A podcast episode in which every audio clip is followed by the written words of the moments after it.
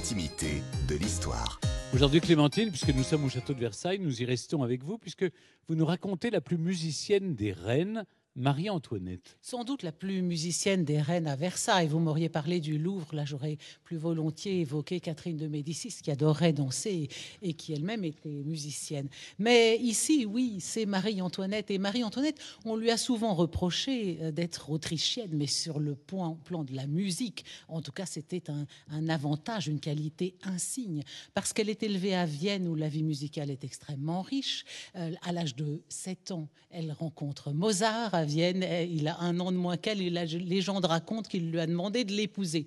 Donc elle va avoir plusieurs professeurs de musique, à commencer par le grand Gluck. Gluck, le grand réformateur de l'opéra, euh, qui a donné à cet art une forme de naturel, de vérité dramatique. Eh bien, à 10 ans, c'est une petite fille de 10 ans euh, qui danse sur un, ballet, sur une musique composée pour elle et ses frères et sœurs par Gluck. Elle l'a donc connue petite fille et c'est elle qui va le faire venir à Versailles. Et quand elle vient à Versailles, dans, dans les lettres que lui écrit sa mère, elle lui dit continuez surtout, continuez à jouer de vos instruments et sa mère lui envoie des partitions. Alors elle adore donc la musique, elle en fait plusieurs heures par jour dans les deux instruments rois qui sont à la fois la harpe et le piano Euh, la harpe, euh, quand on veut faire plaisir à Marie-Antoinette, pour son anniversaire, pour ses 19 ans, en, 1774, que lui offre-t-on? Eh bien, une jolie harpe avec un décor de rinceaux, de fleurs et des chérubins. C'est un instrument absolument ravissant qu'on peut voir aujourd'hui encore à Vendôme. La harpe, donc instrument roi dont elle donne des petits concerts privés dans ses appartements. Et puis, c'est tellement charmant. Il y a des, airs majeurs du répertoire de l'époque qui ont d'abord été composés sur la harpe. À Paris, il y a 200, 200 magasins de harpe et une soixantaine de profs de harpe. Elle excelle aussi dans le piano forte. Le piano forte, qu'est-ce que ça signifie? Piano forte, c'est-à-dire doux et fort à la fois. C'est un instrument qui, contrairement au clavecin, permet de, donner des nuances à l'interprétation que l'accord de pincée du clavecin euh, ne permettait pas. Eh bien, là aussi, à Versailles, il y a un engouement pour ces instruments extraordinaires. On a retrouvé sur une centaine d'instruments que possédait le château de Versailles à l'époque de Marie-Antoinette, il y avait 26 clavecins, on était encore sur la vieille école, et 17 pianos fortés. Et bien sûr, Marie-Antoinette chante, elle chante divinement non seulement elle chante des petites romances qui sont un peu ces petites chansons un petit peu simplettes sur des motifs sentimentaux, mais elle compose. Alors malheureusement, on n'a conservé qu'une seule partition de Marie-Antoinette, mais enfin, c'est quand même touchant de se dire qu'on a de la musique composée par elle.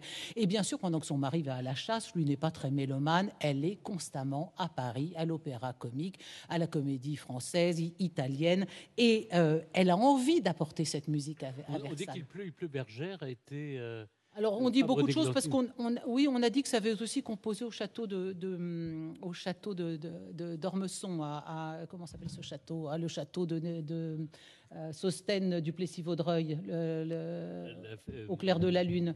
Ah non, c'est vous, c'est Il pleut bergère, c'est ça. Eh oui, voilà, c'est ça. Non, ça c'est pour Marie-Antoinette. Oui. Mais euh, il faut que vous nous parliez de la querelle entre les piscinistes et les. Oh bah oui, alors là, oui, alors là, je n'aurai pas le temps aujourd'hui. J'évoquerai ça dans une autre émission, peut-être, peut-être à la millième, si vous voulez. Mais en tout cas, quand euh, quand l'iphigénie de Gluck est donnée à Paris, Marie-Antoinette y va et elle applaudit. Et ça fait scandale parce qu'on n'applaudit pas à l'opéra. Donc elle crée un précédent et en même temps, c'est elle qui va faire de Gluck une vedette à la cour. Donc elle a vraiment restauré avec Versailles une chose disparue qui était cette omniprésence de la musique à toute heure du jour, depuis la messe à 11 heures du matin jusqu'au bal le soir.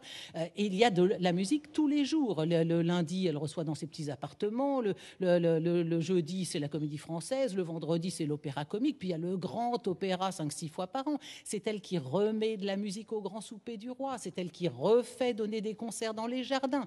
Et pour la seule année 1777, il y aura près d'une centaine de spectacles à la cour, dont certains peuvent durer jusqu'à 3 heures du matin. C'est ça qui est frappant dans, le récit que vous nous avez fait tout à l'heure du bal des ifs, c'est que c'est vraiment la boum, euh, c'est vraiment toute la nuit.